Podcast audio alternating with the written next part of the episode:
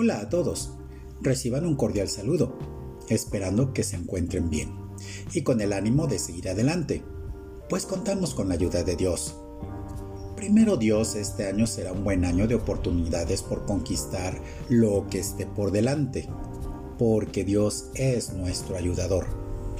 Pablo, siervo de Jesucristo por la voluntad de Dios, a los santos y fieles en Cristo Jesús que están en sus casas.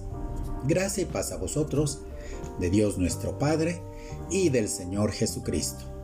El tema que en esta ocasión quiero compartirles es el de las bienaventuranzas. Pero veamos qué significa la palabra bienaventurado. Que es afortunado y feliz. Que goza de la felicidad plena que es concedida por Dios. Jesús, abriendo su boca, les enseñaba diciendo, Bienaventurados los pobres en espíritu, porque de ellos es el reino de los cielos. En otras palabras, afortunados y felices los que tienen necesidad espiritual, los que confían y dependen totalmente en Dios para pertenecer al reino de los cielos. El concepto reino de Dios o reino de los cielos es un reino en el cual Dios es el gobernante y juez, cuya sede es el cielo. Al igual que los reinos de la tierra, esta forma de gobierno sería de monarquía absoluta con jerarquía piramidal, siendo los súbditos la humanidad. Una base fundamental que es eterno. El reino de Dios es un gobierno único, celestial, que regirá en toda la tierra después de Armagedón, cuando todas las personas malvadas hayan sido destruidas. El rey de este reino es Jesucristo, de acuerdo con el pacto que hizo Dios con David. Podemos desprender muchas cosas de que es el reino de Dios, pero es muy extenso, por lo que realmente con este pequeño resumen podamos entender básicamente qué es el reino de Dios o de los cielos, del cual encontré una aclaración que me pareció importante compartirla porque eso a veces cuando leemos la Biblia no entendemos por qué en una parte nos dice reino de los cielos y en otras partes reino de Dios. Veamos esta explicación. El reino de Dios es un término usado indistintamente con el de reino de los cielos. En el Evangelio de Mateo se utiliza esta última expresión, mientras que en Lucas, Marcos y Juan se utiliza reino de Dios. La explicación habitual es que el Evangelio de Mateo está destinado a los judíos, quienes prefieren evitar el uso directo del nombre de Dios. Marcos y Lucas están dirigidos a una audiencia más general y menos familiarizada con el término reino de los cielos. Así que cuando leas estos dos términos, recuerda que se trata de una sola cosa. Para cuando leas en los evangelios que el reino de los cielos o el reino de Dios es semejante a, ya no te confundas y puedas entender mejor la palabra de Dios. Bienaventurados los que lloran o sufren, porque ellos recibirán consolación. Muchas veces no comprendemos cómo podemos sentirnos felices cuando estamos tristes o en medio del sufrimiento. Pero el apóstol Pablo nos hace ver cuál es el propósito del sufrimiento o la tristeza y de esta manera poder estar feliz aún cuando haya sufrimiento. Bendito sea Dios, Padre de nuestro Señor Jesucristo, Padre misericordioso y Dios que siempre nos da consuelo. Dios nos consuela en todos nuestros sufrimientos para que también nosotros podamos consolar a quienes sufren, dándoles el mismo consuelo que recibimos de Él. Así como compartimos los enormes sufrimientos de Cristo, podemos compartir con otros el consuelo que Él nos da. Segunda de Corintios 1 del 3 al 5. Bienaventurados los mansos, porque ellos recibirán la tierra por heredad manso. Significa que es sosegado, tranquilo y apacible.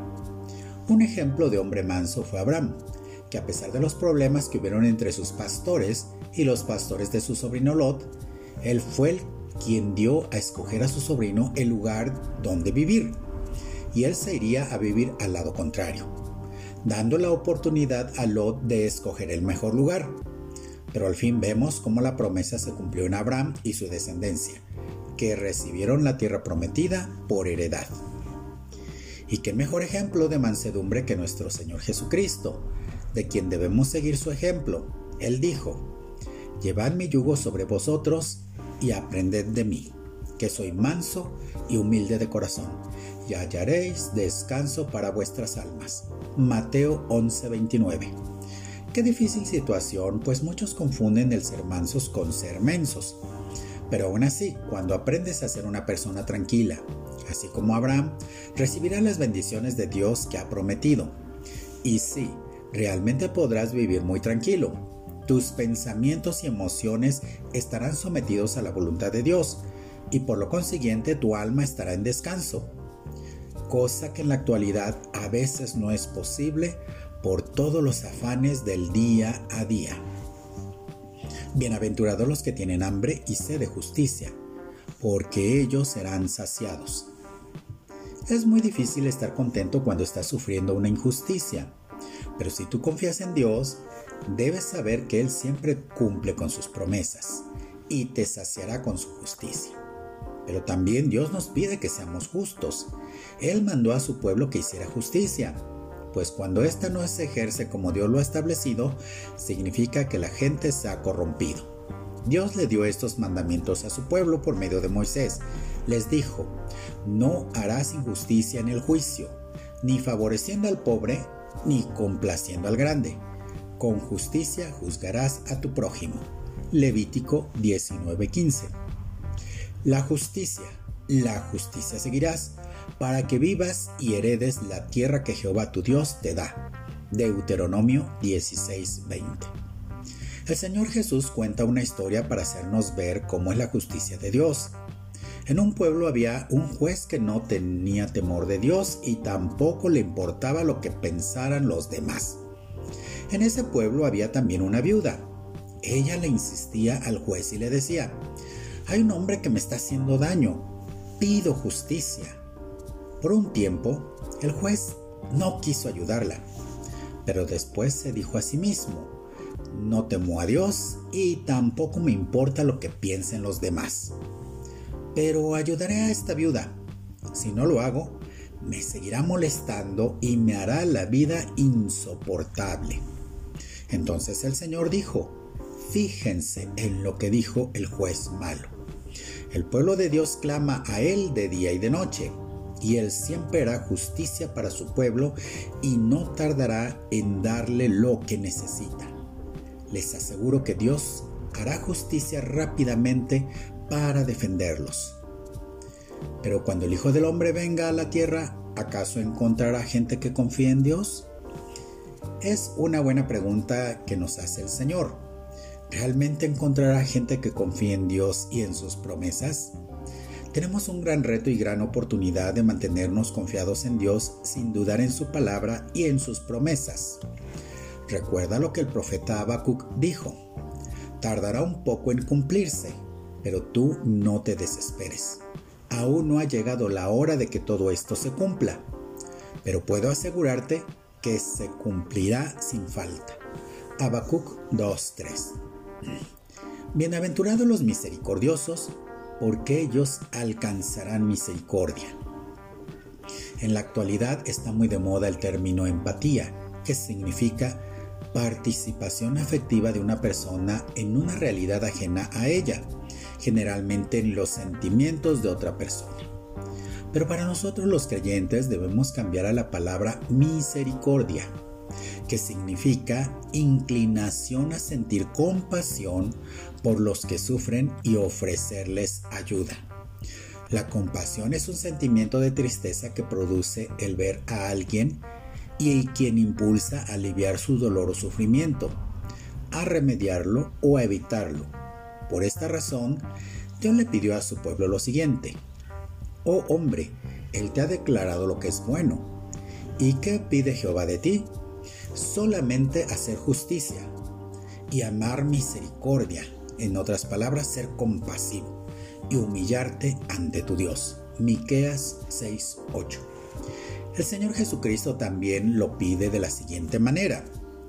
Mejor vayan y traten de averiguar lo que Dios quiso decir con estas palabras.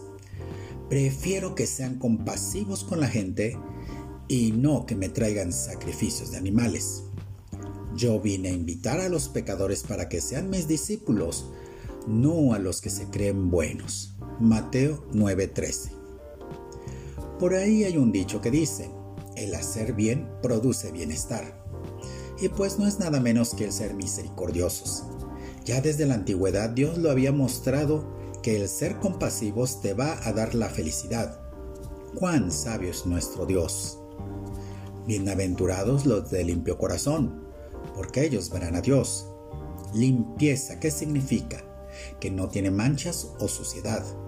De otra manera podemos decir que tener un limpio corazón es estar libre de mancha, porque la mancha en nuestro corazón es pecado. Esto lo vemos en el ejemplo de Israel cuando Dios le dice, aunque te laves con lejía y amontones jabón sobre ti, la mancha de tu pecado permanecerá aún delante de mí, dijo Jehová el Señor. Jeremías 2:22. Por ese motivo, cuando nosotros estemos libres de mancha, cuando Dios por medio de Jesucristo nos perdona, somos los hombres y mujeres más felices del mundo y veremos a Dios. El salmista David em, da un claro ejemplo de esto cuando escribe, Hazme sentir felicidad y alegría, que se alegren los huesos que has quebrantado. Aparta tu vista de mis pecados y borra toda mi maldad. Dios mío, crea en mí un corazón limpio y renueva en mi interior tu espíritu fiel. Salmo 51, del 8 al 10. Y en el Salmo 32, 1 y 3, dice, qué afortunados o felices son aquellos rebeldes a quienes Dios les perdona sus pecados. Qué afortunados o felices son los que el Señor considera inocentes porque no mintieron en cuanto a sus pecados. Cuando yo no quería confesar mis culpas, me debilitaba cada día más. Dios mío, tú hacías mi vida cada día más difícil. Toda mi fuerza desaparecía. Entonces, Señor, decidí confesarte todos mis pecados. No escondí ninguna de mis culpas. Decidí confesarte mis errores, Señor, y tú perdonaste todas mis culpas. ¡Wow! ¡Qué hermoso es experimentar esta felicidad cuando Dios por medio de Jesucristo perdona nuestros pecados! Bienaventurados los pacificadores, porque ellos serán llamados hijos de Dios. ¿Qué mejor que estar en paz con todos? Eso va a producir felicidad en tu vida, especialmente si tienes paz primeramente con Dios. Y esa obra de reconciliación la hizo nuestro Señor Jesucristo. En Romanos 5.1 nos dice, Así que Dios nos aprobó gracias a nuestra fe. Y ahora, por medio de nuestro Señor Jesucristo, hay paz entre Dios y nosotros. Pero también tenemos que estar en paz con nuestros semejantes y debemos de promover la paz y de esta manera ser llamados hijos de Dios. Si es posible, en cuanto dependa de vosotros, estad en paz con todos los hombres. Romanos 12:18. Así que sigamos lo que contribuye a la paz y a la mutua edificación. Romanos 14:19. Por lo demás, hermanos, tened gozo, perfeccionaos, consolaos, sed de un mismo sentir y vivid en paz. Y el Dios de paz y de amor estará con vosotros. Segunda de Corintios 13:11. Porque la Biblia dice, los que de todo corazón deseen vivir y ser felices, deben cuidarse de no mentir y de no hablar mal de otros. Deben hacer el bien y dejar de hacer el mal y vivir en paz con todos. Primera de Pedro 2, 10 y 11. Esta es una buena recomendación que nos hace el apóstol Pedro, pues eso es realmente amar a nuestro prójimo, y al cumplir con este mandamiento podemos vivir en paz con todos, y de esta manera también ser promotores de la paz. Y haciendo esto, no solo ser llamados, sino ser verdaderos hijos de Dios. Bienaventurados los que padecen persecución por causa de la justicia, porque de ellos es el reino de los cielos. En nuestro país gozamos de completa libertad para ejercer nuestras creencias, no como en otros países del mundo en donde decir que se es cristiano es casi firmar sentencia de muerte, en donde hay persecución. Hemos visto el testimonio de muchos de nuestros hermanos que están sufriendo por causa de la justicia o del Evangelio. han soportado con mucho gozo las pruebas y el sufrimiento, porque están conscientes de que a ellos les pertenece el reino de Dios.